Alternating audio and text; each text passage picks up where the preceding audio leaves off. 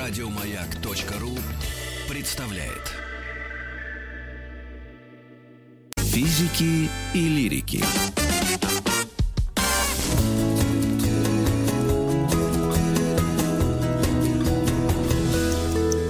Сто минут по О, 100 минут о свадебных традициях разных стран. Мы говорим о России. Второй день у нас в гостях Никита Петров, заведующий лабораторией теоретической фольклористики Иран Хиггс, доцент РГГУ, старший научный сотрудник Московской высшей школы социальных и экономических наук Шаненко. Ну что ж, э, Никита, приветствуем вас на пире у жениха. Или на Перу. Как правильно? Ну, давайте попробуем начать на Перу, да, это вроде как считается более правильным, на Перу у жениха. Да, сейчас про прогуглю. На Перу или на Пере? Так, давайте. Давайте, пока вы гуглите, а, я расскажу Мгм. вам, что ждет всех дальше. Да? И пир жениха – это такой, опять же, способ а, показать всем, всем, кто живет в деревне, в данном случае, что этот брак легитимный. Да? На Перу у, у жениха молодоженам а, дарят подарки. А, там есть специальные, соответственно, женщины или мужчины, это со стороны жениха и со стороны невесты, которые очень интересным образом называются. Там есть, например, вот князь да, и княгиня. А, этими словами называют э, жениха и невесту, опять же, в деревне. Да, смотрите, какой статус. Есть и тысяцкие, да, тысяцкие, это буквально воспроизводит и- иерархию чуть ли не Киевской Руси, да, когда специальные люди назначаются вот этими чинами непосредственно, и они э, э, распоряжаются э, там определенными вещами на этом самом свадебном перу. Вот, а, соответственно, э, есть специальные люди, которые поют припевки. Да, это свадебные песни, а, которые пропеваются э, жениху и невесте. Ну, припевки это очень смешные, они разные бывают, да, например, вы будете жить богато, хорошо, это я просто скажу. Вот, все очень смешно получается, когда специальные люди, которые поют припевки, они обращаются к гостям на этом свадебном перу жениха, которые мало знакомы друг с другом, но более-менее знакомы, и начинают припевать этих самых гостей друг к другу, тем самым как бы имитируя припевание жениха к невесте. Вот. И, а, соответственно, если вы сидите вдруг с молодым человеком, пришли на свадебный пир, просто на свадьбу погулять, и тут к вам приходит эта женщина и начинает вам петь свадебную припевку, ваша задача откупиться от нее, чтобы она пела не вам, а кому-то другому. Это такая постоянная ролевая игра, да, со сменой э, разных, опять же, ролей, признаков и так далее. Например, э, специальные, опять же, люди, заранее сговорившись, подкладывают э, некоторое количество горошин невесте под э, место, где она сидит. Ну, они обычно сидели на лавках, да, на лавках было что-то застелено, и какое-то количество горошин. Ну, дальше спрашивают, а сколько, значит, вот ты чувствуешь, да, горошины под, под собой? Или что-то мешает тебе? Невеста говорит, ой, мешает. Говорит, а сколько тебе мешает? Я говорит, ну, тут три чего-то там такое мешает. Ну, говорит, вот трое детей у вас будет. Вот, это постоянное программирование, да, программирование будущего. Сколько подарков надарят, да, сколько э, кого там кому припоют, сколько горошин она почувствует, да, и постоянно э, вот именно все вот это программирует будущую жи- жизнь э, жениха и невеста. Вот, но как бы свадебный, на свадебном перу традиционные угощения э, все те же самые, да, о чем мы знаем, базовые, конечно, это каша, да, ну и дальше начинается кто кем богат, то, чем богат. Вот, например, э, в Северной Руси, на севере, на русском севере, один из самых популярных э, блюд – это, конечно, рыбник. Да, рыбник – это кусок теста, в котором запечена целая рыба. Это прям супер ритуальное блюдо, которое э, всегда используется на свадьбе. И вот опять же считалось, что на этом свадебном перу мы могут кого-то Ага. испортить, могут кого-то испортить или сглазить, да, вот именно поднося там рюмочку красного вина, или опять же рыбник кому-то, который испорченный подносит, условно испорченный. Вот кто-то кусает, тут же начинает потом болеть через некоторое время и говорит, вот, значит, на свадебном перу меня тот-то и тот-то сглазил, испортил и так далее. Вот, и это опять Никит. же... э. Да, да, а вот как раз вот пока вовремя, пока вы сказали о вот э, порче того или иного, не, ну не в смысле такого какой-то там с глаз или еще чего-то, а именно говоря о пире, там и, и выпивали вот алкоголь, традиция вот этого безумия, которое сейчас э, только эксплуатируется в русских фильмах о свадьбах, это действительно угар с дракой и, и, и, ну, скандалом. Но э, рассказывают, конечно, какая же свадьба без убийства. А вот, но э, опять же все сильно зависело э, от э, там региона, да, и от конкретной деревни. Например, там на русском севере, э, насколько я помню по этнографическим описаниям, вот, вот такого прям угара и трэша э, не было. В южнее, говорят, было более-менее все. Да, но пили в основном, конечно же, э, брашку или пиво, да, то, что называлось э, вот в наших интервью, называется «мы пива варили». Э, варить mm-hmm. пиво – это тоже естественное такое вполне себе занятие. Это не то пиво, которое люди сейчас пьют, вот, это что-то такое типа слабой брашки. Вот этим обычно и выпивали. Но, говорят, никогда не напивались до конца. Хотя... А брашка другие... это вообще что? Ага. Ну, просто интересно, ради ну, исторического эксперимента. Просто мы, вот вы так говорите, вы же фольклорист, вы знаете, что такое брашка, а мы с Пушным нет. Или ты знаешь, Александр Борисович? Не-не-не, я хочу Есть. узнать тоже. А, опять же, все зависит от региона. Ну, давайте, например, возьмем какое-нибудь Верхокамье. Вот, это такая тоже, там есть условная брашка, да, это вот, ну, берется э, зерно, либо ячмень, э, либо что-то еще такое зерновое, мелко-мелко мелится, а дальше заливается опять же водой, да, и дальше какое-то время настаивается. Она получается довольно слабая, да, и довольно такая мутная жидкость. Ну, mm-hmm. очень похоже на самом деле на квас. Вот человек, который, например, пил квас в Рязанской области, он с большим трудом отличит настоящую верхокамскую брашку, да, от этого самого кваса. И вот вы вроде бы mm-hmm. пьете там один, один стаканчик, второй, третий, четвертый. Это и еда, и питье, и алкоголь одновременно. Вот, и после, э, я не знаю, трех-четырех стаканчиков э, у вас голова ясная-ясная, вы поете песни на этом свадебном пиру, все с вами хорошо происходит, но встать вы оттуда не можете, да, потому что ноги оказываются ватными. То есть вот mm-hmm. такое тоже вполне себе Коварный напиток. было. Никита, да, у меня вопрос коварный. такой. А если говорить о гостях, ну понятно, что люди в фольклористике вряд ли себе позовут какого-нибудь Стаса Михайлова или там Максима Галкина, но свои же есть первые парни на деревне, и вот то, то, те самые, может быть, как еще говорят, посаженные генералы или посаженные, как правильно, не знаю. То есть какие-то видные люди села, которые должны присутствовать в качестве Свадебный либо генерал гостя, и посаженный либо... гость. Вот, вот. Вот э -э эти вот моменты еще хочется уточнить. Там кто сидит-то вообще? Ну вот смотрите, да, а, там то сидит сторона жениха и сидит сторона невесты. То есть там часто очень много молодых, да, безусловно. И, конечно же, весь деревенский бабонт, да, а деревенский бабонт вот. это а, действительно старшие члены семьи и жениха, и старшие члены семьи и невесты. Это очень много на самом деле людей. Вы понимаете, да, что в деревне там условно очень многие люди друг другу родственники. Кто сват, кто брат, кто сватья, ну и так далее. Вот. И очень важно, чтобы вот эти вот старики, они условно и присутствовали. Именно они направляют всю механику движения вот этой вот русской свадьбы.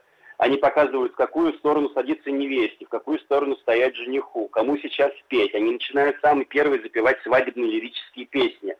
Вот. И практически они вот олицетворяют собой вот эту вот механику этой самой свадьбы.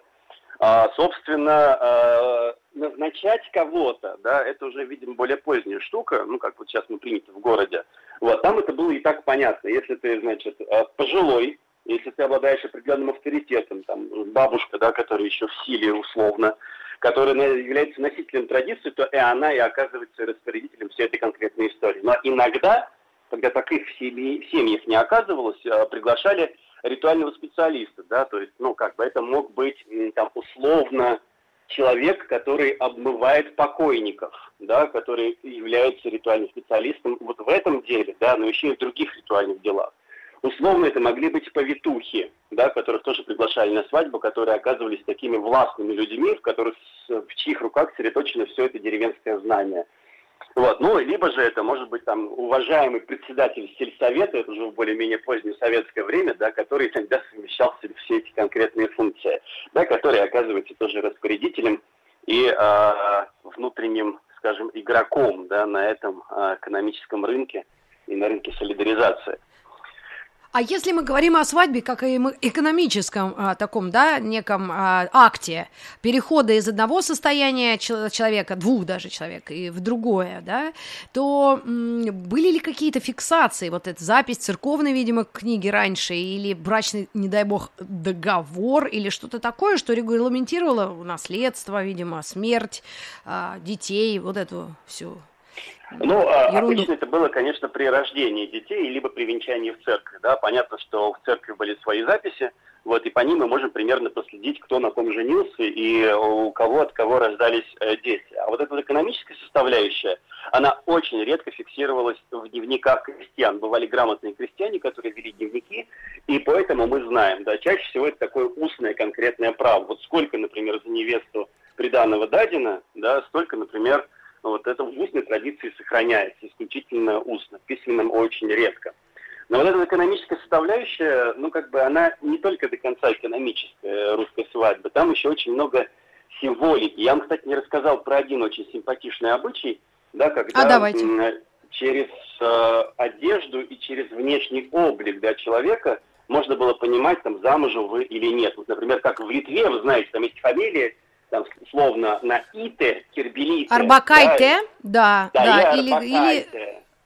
Да, это значит вот. замужем. Вот если ите, да? да, то значит ты как бы не замужем. Если айте, да, то в целом ага. ты уже как бы понимаешь, да, что замужем. Да, да, вот, да, да, да. Соответственно, вот по фамилии. А, но в русской деревне все немножко не так, да, фамилия, она все-таки давалась уже позже, да, и уже когда был записан в паспортах.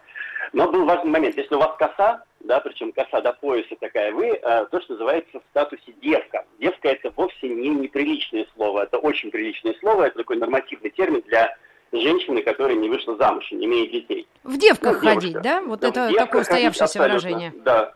Как только вы выходите замуж, то весь этот обряд, он длинный-длинный проходит, вы рожаете ребенка, и у вас уже термин «баба», да, то есть вы уже вот в баба ходите.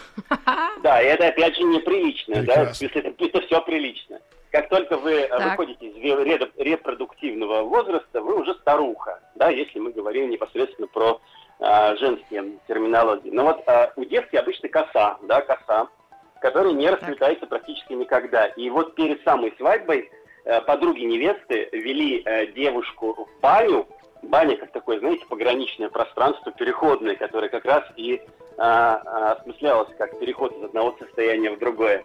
И расплетали ей эту самую косу, ритуально расплетали косу.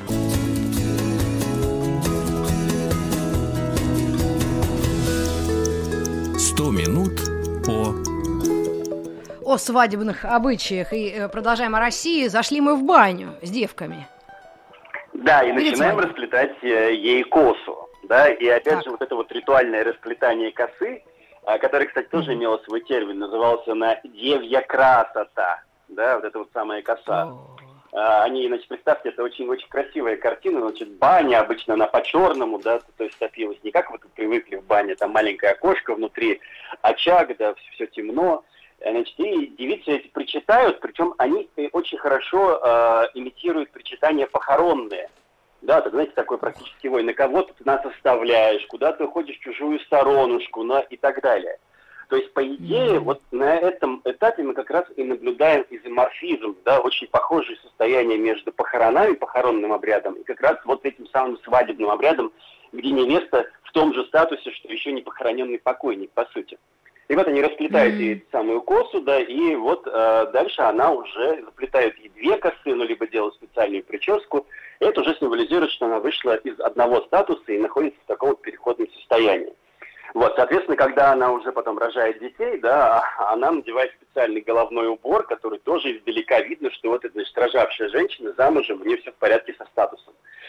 Вот, и вот такие вот вещи, да, они сопровождают практически весь свадебный обряд. Но вот если мы дойдем до конца свадебного пира, понимаем, что будет там второй день свадьбы чаще всего, да, иногда третий даже бывал, а вот когда все уже гости, э, значит, должны были уходить, э, они перед этим, они провожали молодых, провожали молодых э, спать э, вместе. И это как бы такой первая так. брачная ночь, это тоже объект шуток э, огромного количества людей с одной стороны, а с другой стороны очень символическая вещь.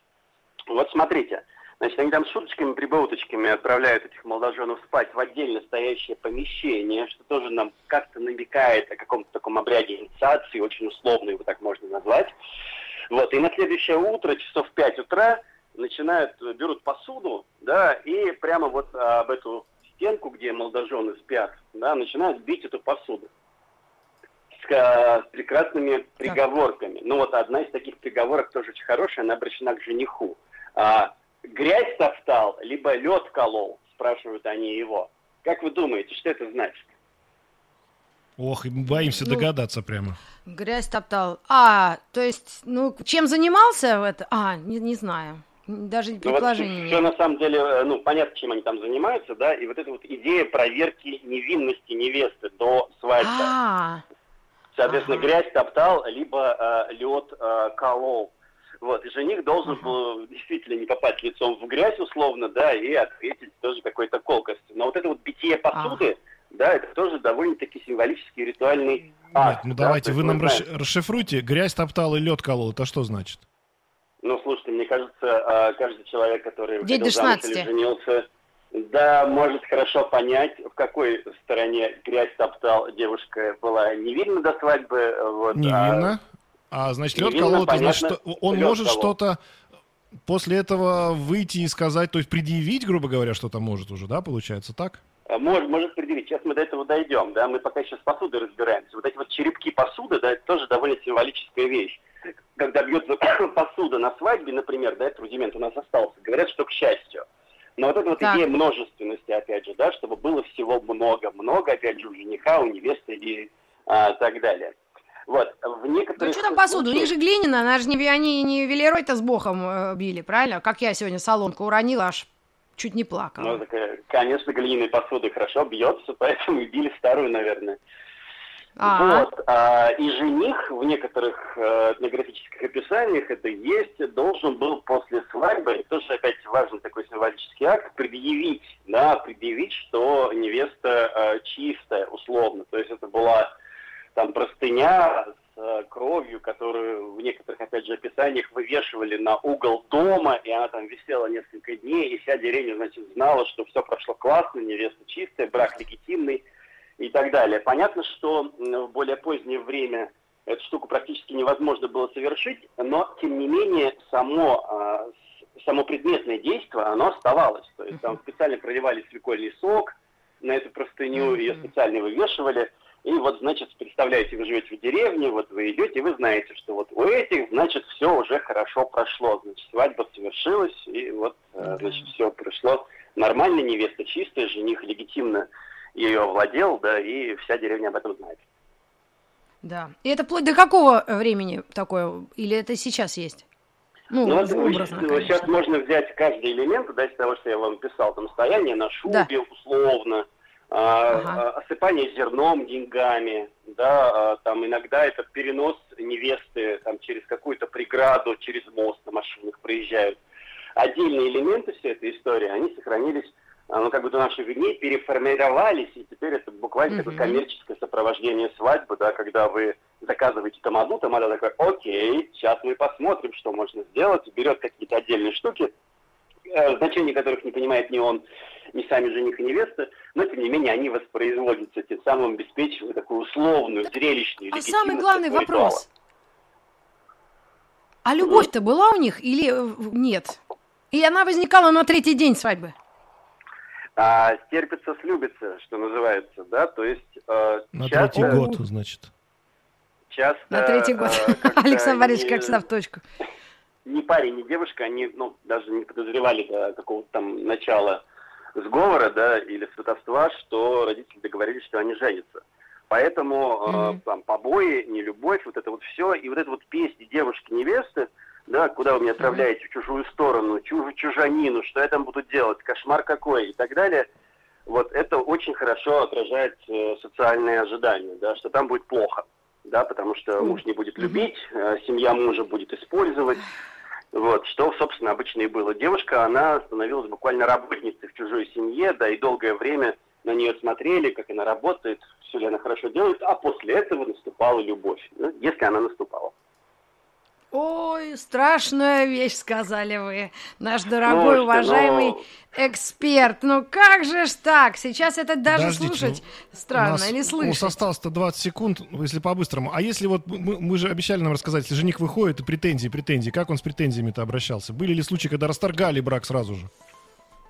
А, да, есть описанные случаи, да, когда невеста оказалась нечистой, условно говоря, не девственницей, да, и тогда жених мог э, прийти к теще на блины через какое-то количество времени теща пекла ему блины, и он брал блин и выкусывал серединку, да, показывая, значит, теще на таком языке, что невеста, она тоже и, и на тещу на голову клал, судя по всему.